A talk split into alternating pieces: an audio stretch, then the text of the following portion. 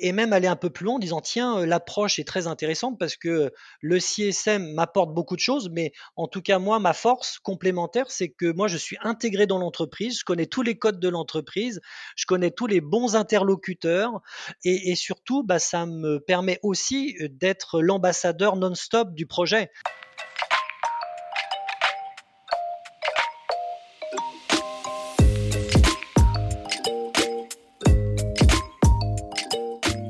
Bonjour et bienvenue dans CSM Co, le podcast du succès client et de ceux qui le font. Pour ce dixième épisode, on va changer un peu de perspective, puisque ce n'est pas un CSM, un lead CSM, un manager CSM qui m'a fait le plaisir de venir partager son expérience, mais c'est un client, entre guillemets, quelqu'un qui travaille avec des CSM et qui va parler un peu de la manière dont lui collabore, des bonnes pratiques qu'il a vues, des process qu'il a mis en place, etc. etc. Patrice Caillard, donc, qui travaille chez euh, Manpower Group, c'est en fait l'interlocuteur avec qui j'ai travaillé sur un projet de modern selling chez LinkedIn il y a environ euh, deux ans et demi, et avec qui j'ai pris bah, beaucoup de plaisir à travailler. Euh, il savait où il allait, il apportait des tas d'idées, ça c'est quelque chose qui me, plaît beaucoup. Et on a parlé dans cet épisode de collaboration, de cette relation qui doit s'installer entre le CSM et son interlocuteur pour que le succès soit au rendez-vous. C'est un épisode qui est très riche, qui est à mon avis aussi très utile de par la perspective qu'il offre, et c'est tout de suite dans CSM Co. Eh bien, écoute, bonjour euh, Patrice, bienvenue dans le podcast, ravi de, t'avoir aujourd'hui. Bonjour François. Euh, ravi de, t'avoir. Alors, on a travaillé un petit peu ensemble en tant que, que CSM, et aujourd'hui, on va, ça m'intéressait d'avoir le côté justement le retour client sur la collaboration avec, avec un CSM. On va parler un peu de, de tout ça et de la manière de, collaborer avec, euh, avec un CSM. Euh, avant de commencer, bah, est-ce que tu peux te présenter en quelques mots, nous parler de, de ton parcours et nous expliquer aujourd'hui ton rôle chez Manpower Group? Bah avec grand plaisir François. Bon, j'ai 42 ans. Au départ, j'ai un profil euh, commercial où j'ai développé mes compétences en tant qu'ingénieur d'affaires, consultant, responsable avant-vente, aussi bien dans le secteur de l'IT que dans les ressources humaines. Et ça fait, et ça fait une dizaine d'années que je travaille chez, chez Manpower Group avec une casquette d'avant-vente. Et c'est ça qui va être peut-être un peu plus intéressant sur mon parcours, c'est que depuis 4 ans, j'ai intégré la direction marketing de notre holding. Donc en fait, si, si, tu veux, c'est, c'est peut-être un exemple concret de la conjonction et des tendances du moment de, de la fusion des univers sales et marketing. Et avec ce, avec ce petit rapprochement, euh, c'en est un exemple plutôt intéressant. en fait, j'ai un rôle euh, moi transverse dans cette direction marketing où je peux travailler sur euh, trois marques dans notre groupe. Et en fait, j'anime, je structure en interne différents programmes. principalement pour des commerciaux, pour les directeurs de commerciaux. et, ce, et ces programmes, ça peut être soit du cross-selling, c'est-à-dire tout un programme pour aider la détection d'opportunités d'une marque vers une autre marque. Donc ça permet de, de faire du, du, business additionnel important. Et puis toute la déclinaison sur le modern selling de façon large, c'est-à-dire la transformation de la fonction on va dire, euh, commerciales, euh, en intégrant des outils digitaux dans leurs usages pour accélérer aussi bien la transformation business que les opérations marketing euh, de notre groupe. D'accord, merci beaucoup. Et en effet, c'est sur ce sujet-là qu'on avait eu le plaisir de, travailler ensemble. avant de, passer vraiment au, vif du sujet, pour terminer un peu la, la partie présentation, pour ceux qui connaîtraient pas, et je suis pas sûr qu'il y en ait beaucoup, mais est-ce que tu peux rappeler un peu en quelques mots ce que fait Manpower Group? Alors, en, en, quelques mots, alors nous sommes un groupe mondial de services en ressources humaines. En France, Manpower Group, c'est plus de 8000 collaborateurs qui accompagnent des entreprises de toute taille et de tout secteur dans leur transformation bah, face à un monde du travail en pleine évolution qu'on peut, qu'on peut constater au quotidien. En fait, nous sommes partenaires de l'ensemble des transformations RH des entreprises et je pense que Manpower Group est composé de trois marques, mais historiquement la plus connue c'est Manpower, c'est plus de 60 ans d'existence et en, fait, effet.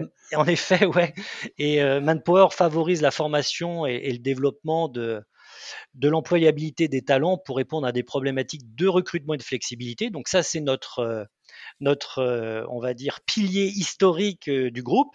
Mais en fait, peut-être que euh, les auditeurs ne connaissent peut-être un peu moins deux autres marques. En fait, à l'intérieur de Manpower Group, il y a aussi la marque Experis, qui est spécialiste de tout ce qui est transformation digitale. Euh, donc des expertises technologiques. Et on a euh, une troisième marque qui s'appelle Talent Solutions, qui accompagne euh, des entreprises dans leur transformation RH pour répondre à des problématiques complexes en gestion de talent. Ok, très clair, merci beaucoup. Et c'est vrai que je pense que tout le monde n'avait pas cette vision complète de, de Manpower Group. Donc merci beaucoup pour démarrer, et on va rentrer maintenant euh, dans le vif du sujet, dans la partie euh, CSM, oui. Euh, puisqu'on est aussi là pour ça. pour démarrer, en fait, je suis assez curieux de savoir comment s'est passée en fait ta première interaction avec un Customer Success Manager. Il y a un jour où on t'a dit, tiens, bah voilà, maintenant tu vas travailler avec telle personne et ce sera ton, ton CSM. donc, essayer de comprendre un peu bah, le contexte de, de, cette première expérience et la manière dont tu as présenté le rôle, son choix de compétences, et puis ce que tu as inspiré, un peu ce que ça t'a ce que tu as imaginé, je dirais, la manière dont tu t'es projeté dans cette collaboration avec un métier que, euh, je sais pas, peut-être euh, à l'époque tu connaissais pas vraiment, puisque c'est vrai que c'est assez, assez nouveau comme métier. Ok, ça marche. Bah, effectivement, ma, première, ma première interaction avec un CSM, ça remonte puisque c'était en, en 2017. Donc c'était, je te l'accorde, un métier qui était en, démarrage, qui était en train d'émerger.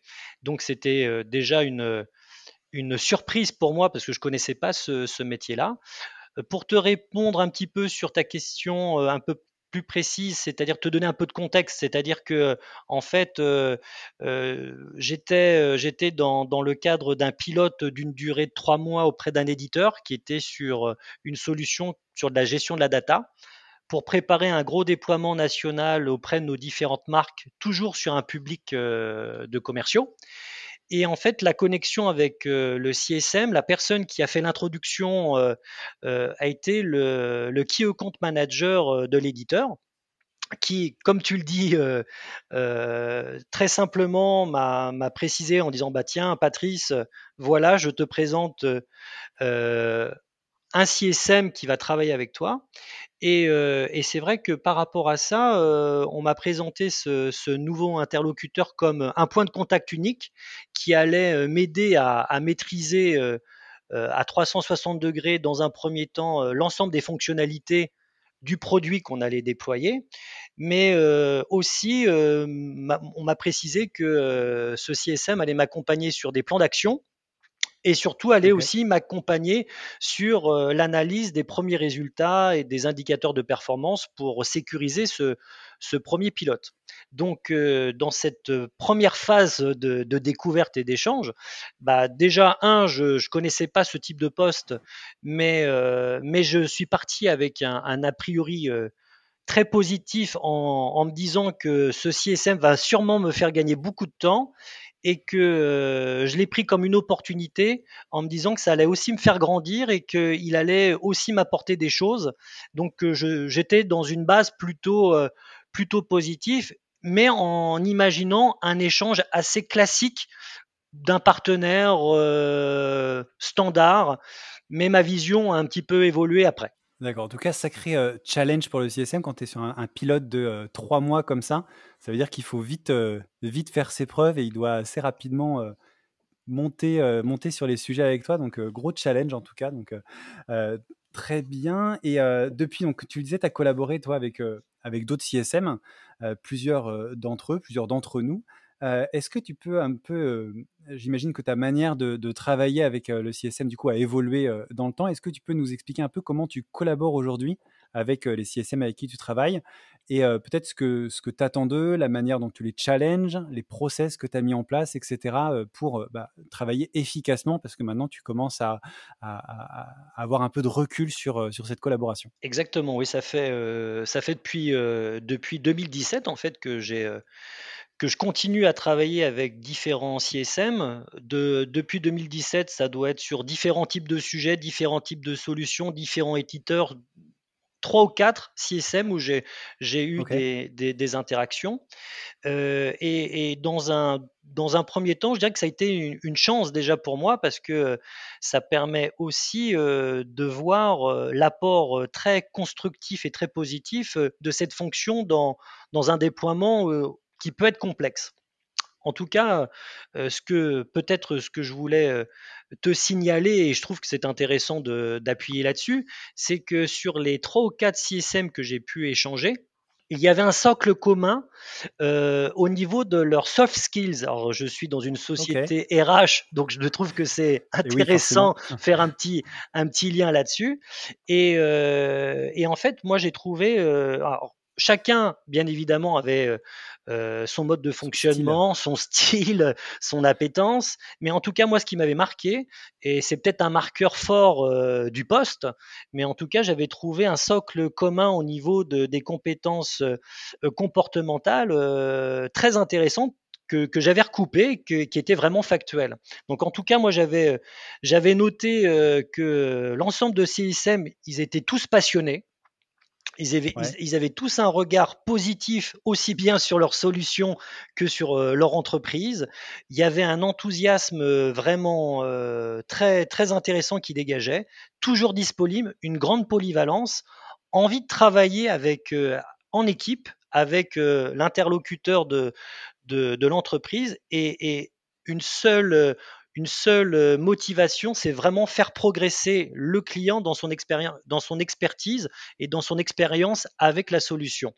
Et ça, c'est des traits, je trouve, communs qui sont importants dans le job de CSM, mais je trouvais que c'était intéressant de le noter parce que c'était vraiment des, des, compétences qui étaient mises en exergue et qui étaient recoupées sur mes différents partenariats, si je puis dire, avec les CSM ensuite, tu, me disais comment j'ai évolué, parce qu'effectivement, euh, on évolue aussi. C'est-à-dire qu'au départ, euh, j'avais instauré des points euh, réguliers, structurés, qui étaient adaptables selon si on est en kick-off, en lancement, la durée du projet, enfin des, éléments qu'on peut qu'on peut, qu'on peut structurer, mais on a tout de suite basculé ensuite dans un mode complètement mode agile, en, temps réel, c'est-à-dire que dès que de mon côté, je pouvais avoir euh, une idée qui germait, une idée qui était en train d'arriver, euh, et que euh, un CSM avait lui de son côté du contenu à me transmettre, une nouvelle fonctionnalité, un retour d'expérience euh,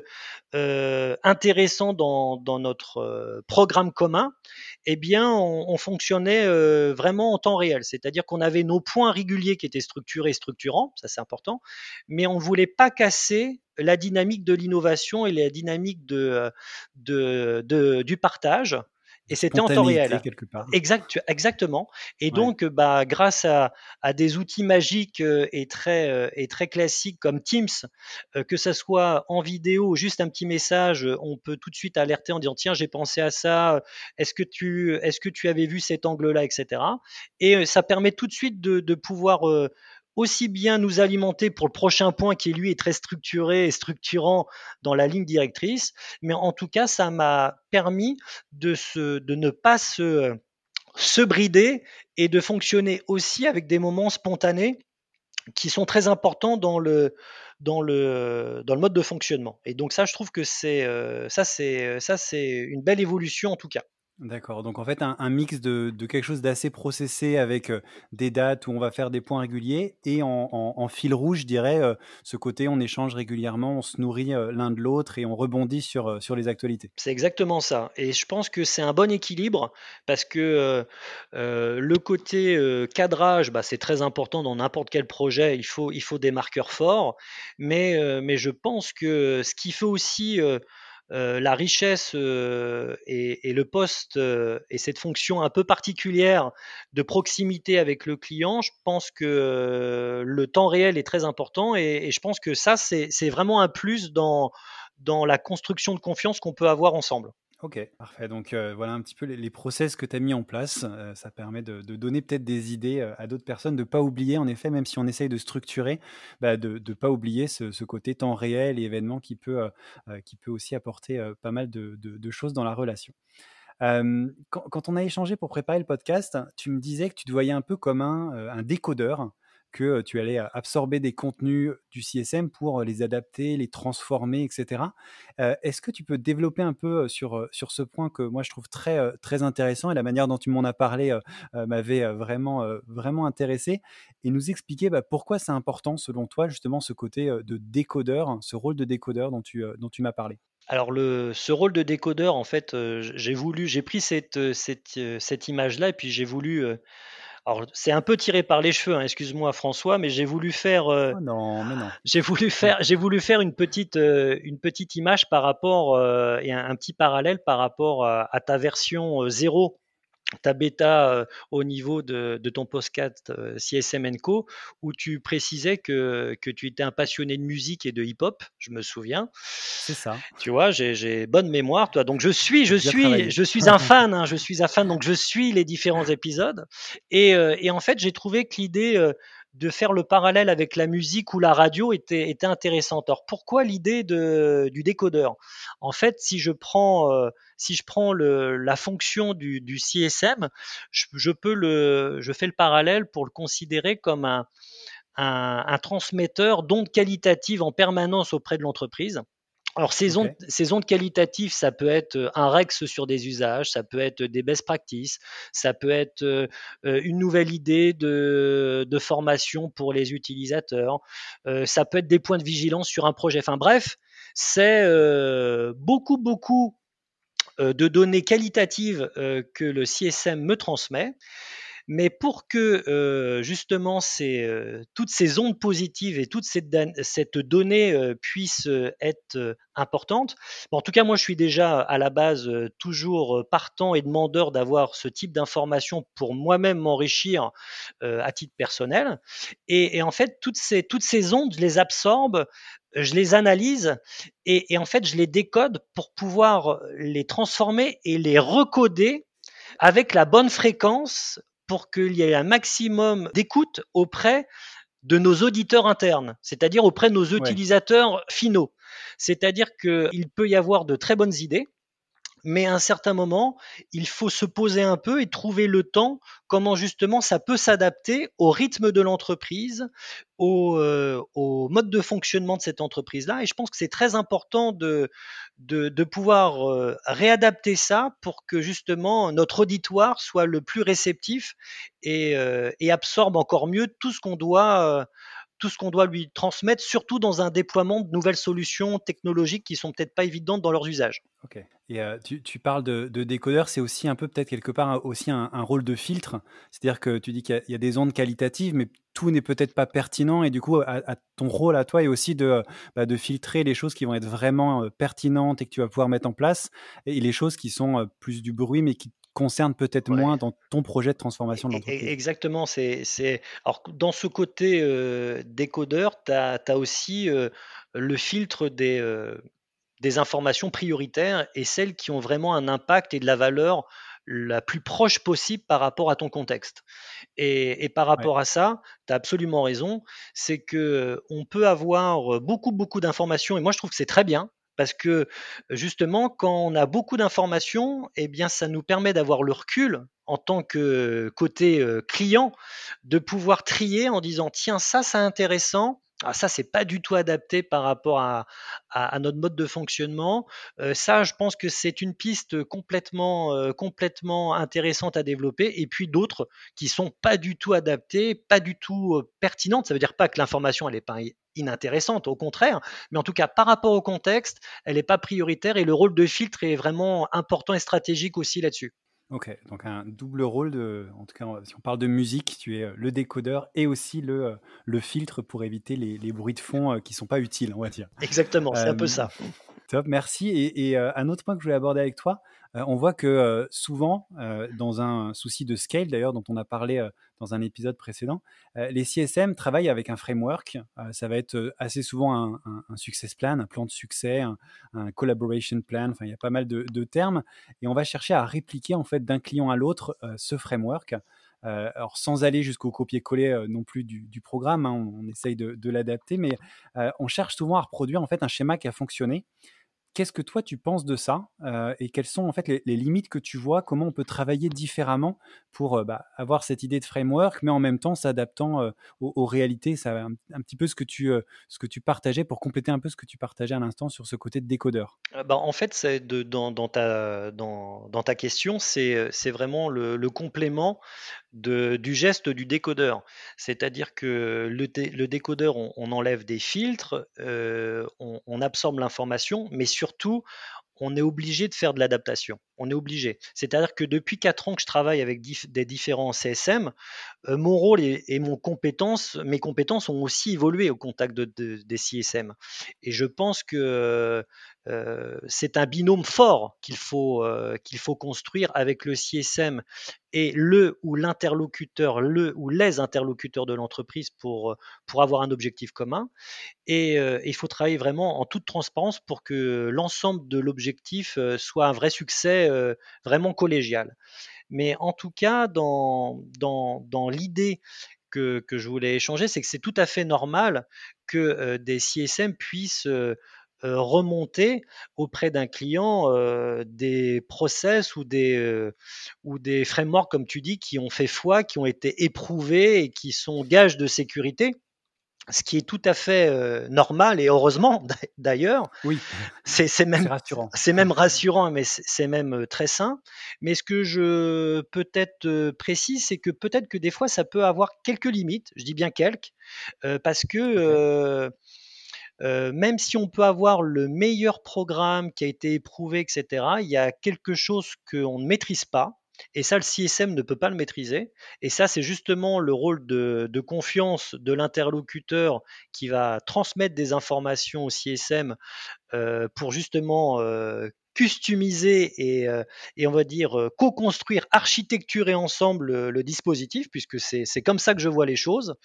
Ben, tout simplement, c'est qu'il y a dans l'entreprise différents drivers, différents euh, éléments qui peuvent impacter un programme.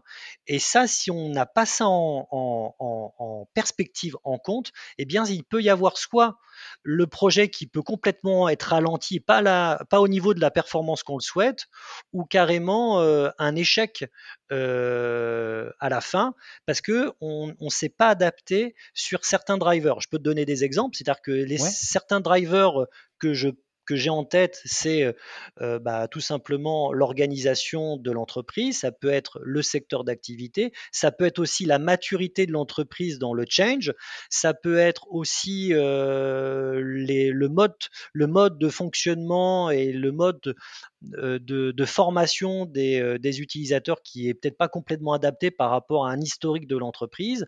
Ça peut être aussi un réseau interne de sponsors que nous, on peut utiliser, qu'il faut absolument les embarquer euh, alors qu'ils ne sont peut-être pas dans un programme un peu standardisé parce que c'est très facilitant dans notre mode de fonctionnement, dans notre organisation. En tout cas, tous ces éléments-là, je pense, donnent une tendance qu'il faut, oui, c'est très important d'avoir, euh, on va dire, euh, un socle rassurant d'un retour d'expérience et d'un programme éprouvé. Mais je pense quand même que pour un taux de transformation plus élevé, meilleur, le custom avec euh, les inputs que peut transmettre l'entreprise euh, en complément sur des codes et des modes de fonctionnement que le CSM ne connaît pas, euh, peut être un, gage de succès.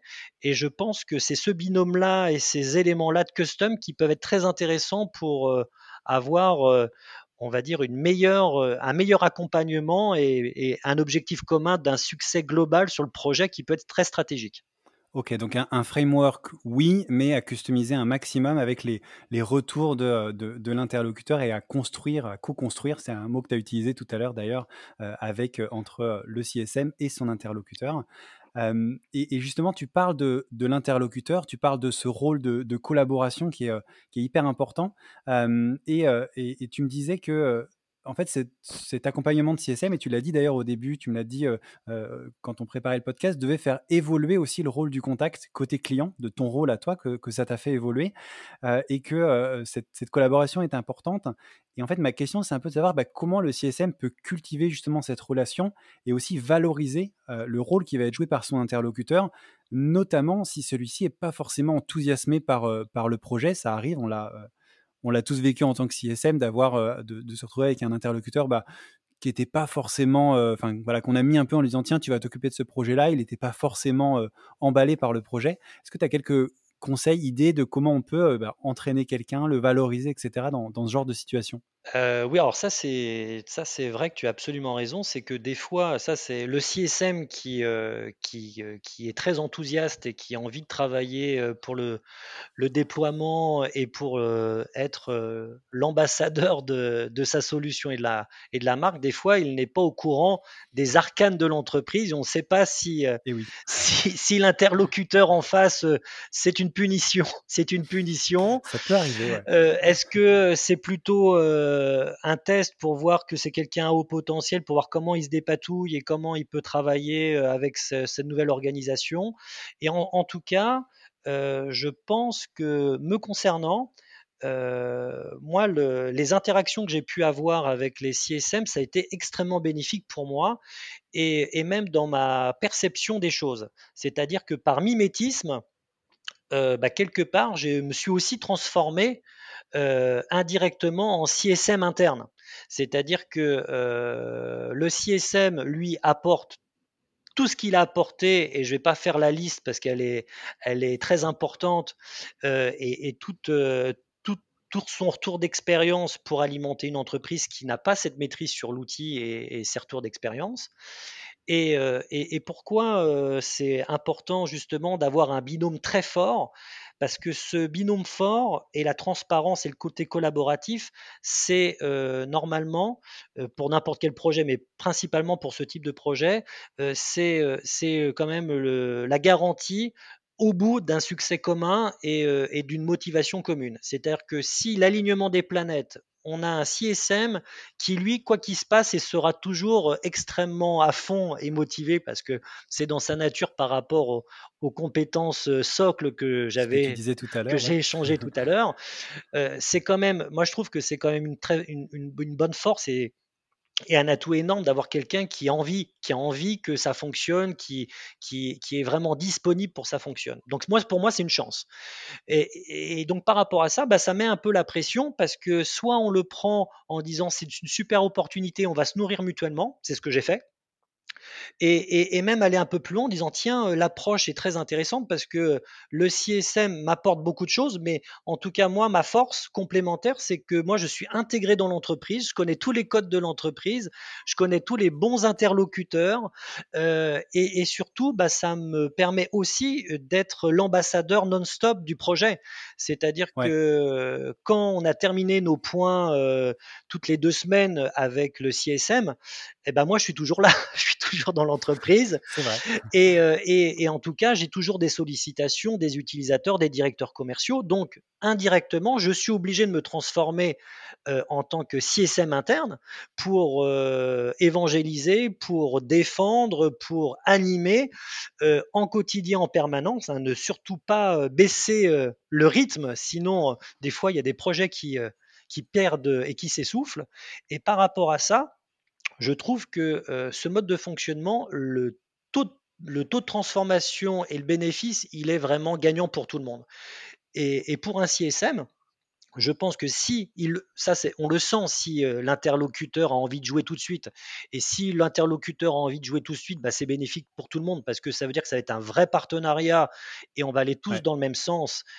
Et normalement, je dis bien normalement, euh, les résultats devraient être au bout parce qu'il n'y a pas de raison que ça fonctionne pas si toutes les planètes sont alignées, toutes les motivations sont là et comment on arrive à débloquer euh, les points bloquants ensemble. Voilà. Maintenant, si euh, l'interlocuteur client est un peu, on va dire, un peu, on va dire, on va prendre quelque chose d'un peu plus doux, on va dire pas ouvert tout de suite, dans, dans, de jouer un petit peu carte sur table et de préciser quels sont les objectifs. Alors des fois peut-être qu'il les a pas, alors là c'est un peu embêtant.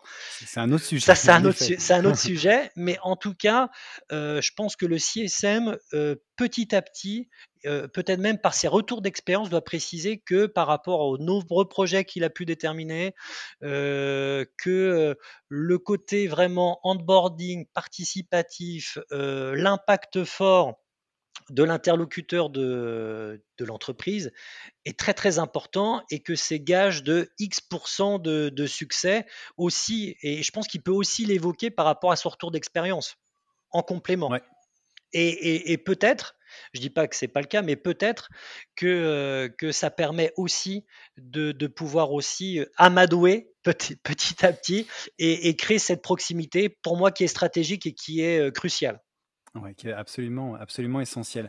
merci, on va bientôt arriver aux, dernières questions un peu sur, sur tes recours. Avant, j'aimerais que bah, je vais te laisser en fait t'adresser aux, CSM, AM, manager ou autres qui écoutent le podcast, juste pour que tu partages en fait les bonnes et moins bonnes pratiques. Alors, tu en, as dit, en as dit un certain nombre, mais des bonnes pratiques dans l'accompagnement de CSM, les choses que tu as vu faire et où tu t'es dit waouh ça c'est une super bonne idée ça va m'aider ça va m'apporter de la valeur et des choses par contre où tu t'es dit mais, pourquoi pourquoi il fait ça? Ça, ça, me sert à rien le faux pas en quelque sorte qui peut être fait par un CSM si tu avais voilà quelques bonnes pratiques à partager et mauvaises pratiques lesquelles ce serait alors, je vais essayer de.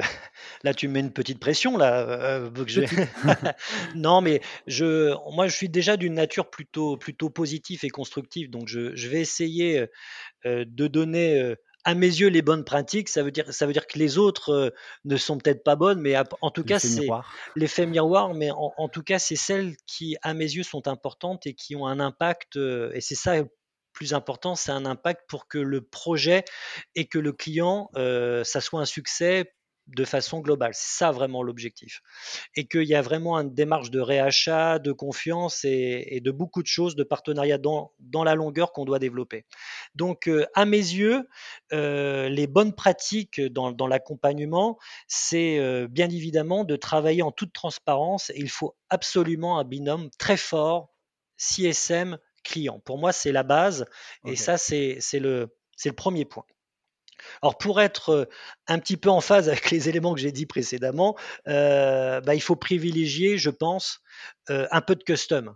C'est-à-dire qu'il faut bien, intégrer que toutes les entreprises. Alors, des fois sur les secteurs d'activité, euh, même si on a un programme sur des secteurs d'activité, même le secteur d'activité, normalement, euh, on peut s'adapter. Mais ce que je veux dire, l'élément qui, est vraiment important, c'est vraiment de, s'imprégner et de faire du custom sur les drivers internes de l'entreprise l'orga, la maturité, le mode, de, communication qui fonctionne, qui fonctionne pas, parce que parce qu'on peut avoir un super truc euh, fantastique. Si, derrière, il n'y y a pas la bonne fréquence et ça n'impacte pas les utilisateurs et les managers, parce que bien évidemment, l'objectif aussi, c'est de pouvoir embarquer le management de proximité. C'est que dans n'importe quel programme euh, qu'un CSM ou que, euh, on va dire, une entreprise lance, dans une conduite du changement, euh, il faut pas du tout oublier le management de proximité et c'est même très important de les, euh, de les embarquer en amont du dispositif pour pouvoir euh, être beaucoup plus, euh, on va dire, à l'aise pour, pour les utilisateurs finaux. En tout cas, autre élément important, c'est la co-construction, mais c'est la co-construction des objectifs réalisables. Alors, quand, quand, quand, tu me disais des fois, qu'est-ce qu'il y a qui peut être peut-être un petit peu amélioré, qui ne sont pas des bonnes idées, des fois, on peut avoir des CSM qui nous proposent des KPI qui sont prédéterminés, que je, que, je peux comprendre.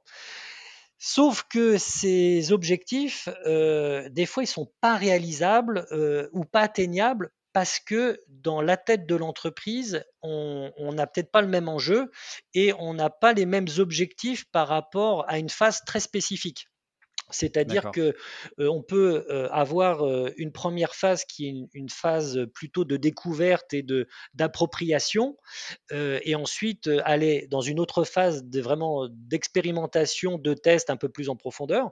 Et ce que je veux dire, c'est que bah, pour chaque phase, il faut bien déterminer des objectifs qui sont alignés, surtout qui sont réalisables, parce que l'objectif n'est pas de se casser le moral et puis de se flageller. L'objectif est que ça soit une étape qui construit euh, efficacement euh, le programme et en tout cas privilégier vraiment euh, cette construction avec des, objectifs vraiment qui sont réalisables, atteignables en phase avec le, le rythme de l'entreprise et l'objectif de l'entreprise. Et puis l'élément qui est important, c'est toujours, toujours, toujours tracer le ROI d'un projet. Toujours, toujours. Moi, c'est mon réflexe, c'est même quasiment euh, viscéral. C'est toujours pouvoir, euh, pour pouvoir avoir un coup d'avance, pour pouvoir être sécure sur euh, les prochaines étapes, le bénéfice du programme, c'est quoi son retour sur investissement, c'est quoi le chiffre d'affaires euh, généré, euh, peut-être est-ce que ça permet aussi de faire du change sur les usages, un peu de transformation des usages des collaborateurs aussi dans leur employabilité, c'est intéressant aussi.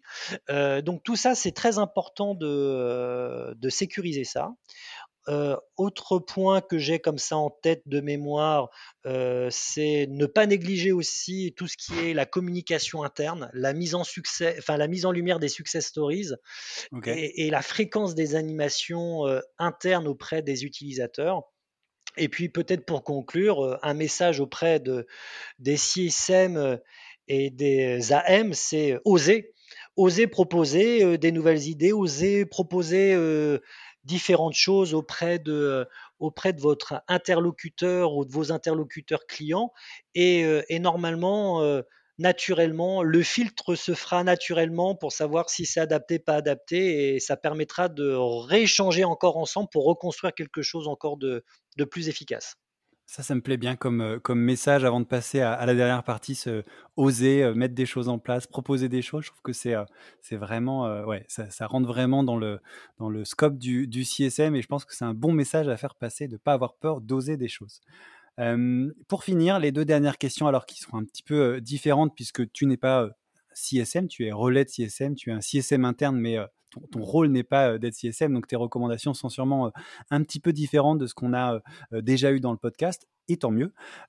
donc les deux questions, tes, recommandations, premièrement d'outils, et, peut-être des outils que tu utilises tout simplement pour collaborer avec, avec les CSM, et puis après de recommandations bah, de lecture, de podcasts, de sites web, whatever, qui te permettent bah, d'évoluer dans ton métier, dans la conduite du changement, dans tous ces sujets-là. Ok, alors c'est vrai que euh, quand tu m'as proposé euh, de faire cet, épisode euh, ensemble, je dis mais t'es sûr François? Moi je suis je suis pas CSM, mais mais j'étais sûr.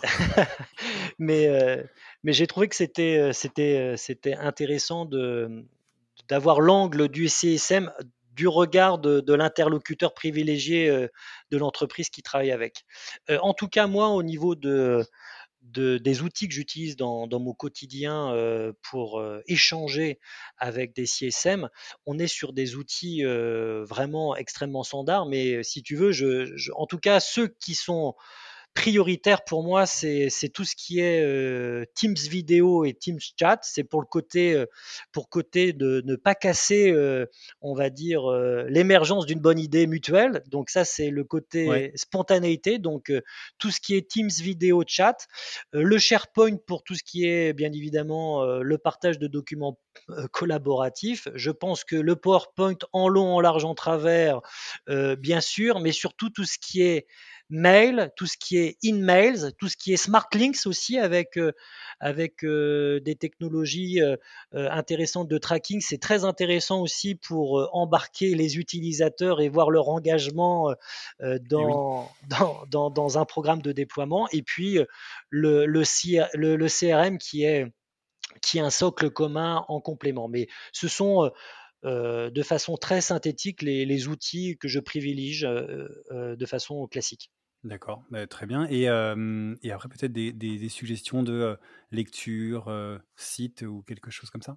En dehors de CSM Co, bien sûr, c'est ça que. Oui, on, voilà, qui, est une évidence. Enfin, enfin pour moi, c'était une évidence. Déjà, je savais pas qu'il y avait d'autres choses après, mais bon, non, non, je, je, sais, je plaisante. mais en fait, si, je, je, je, je voulais peut-être préciser que moi, en ce moment, je, je suis très friand au niveau d'articles et de veille que je fais sur des articles sur le change management et sur l'inbound marketing, mais ça c'est pour ma c'est pour ma culture personnelle que j'aime beaucoup euh, ces deux angles euh, pour moi qui peuvent être sur, sur vraiment de la veille, sur des sites, sur des podcasts, etc.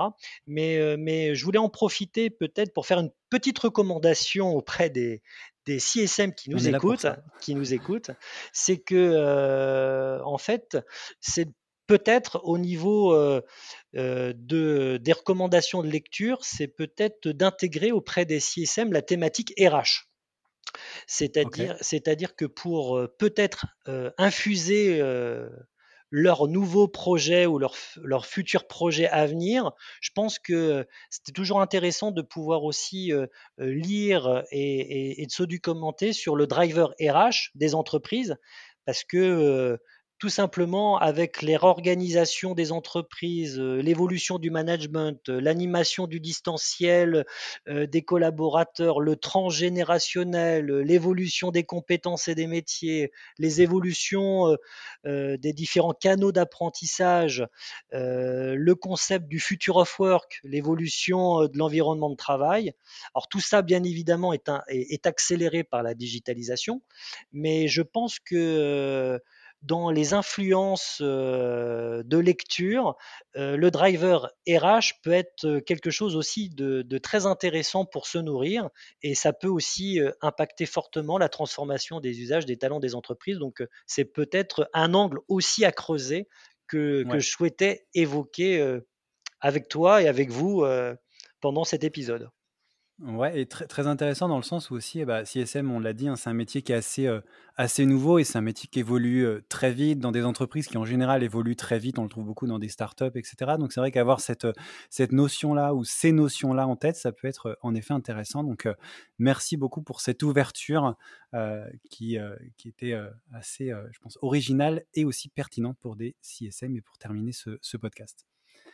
Bah, merci beaucoup. En tout cas, on est à, la fin de, l'épisode. Donc, merci beaucoup pour toutes ces, tout cet échange, ces bonnes pratiques, ces recommandations. Je pense qu'il y avait énormément de choses. je pense que tous les CSM ont envie d'avoir un retour de clients qui leur dit bah, voilà, ça c'est bien, ça c'est moins bien. Voilà comment il faut travailler avec moi. Donc, c'était un peu l'idée de cet épisode et je pense que tu as largement rempli ta, mission pour informer les, CSM sur ces sujets-là. Donc, merci beaucoup. Ah, merci beaucoup. Merci François. Et puis, bah, écoute, à, à très bientôt et, merci encore.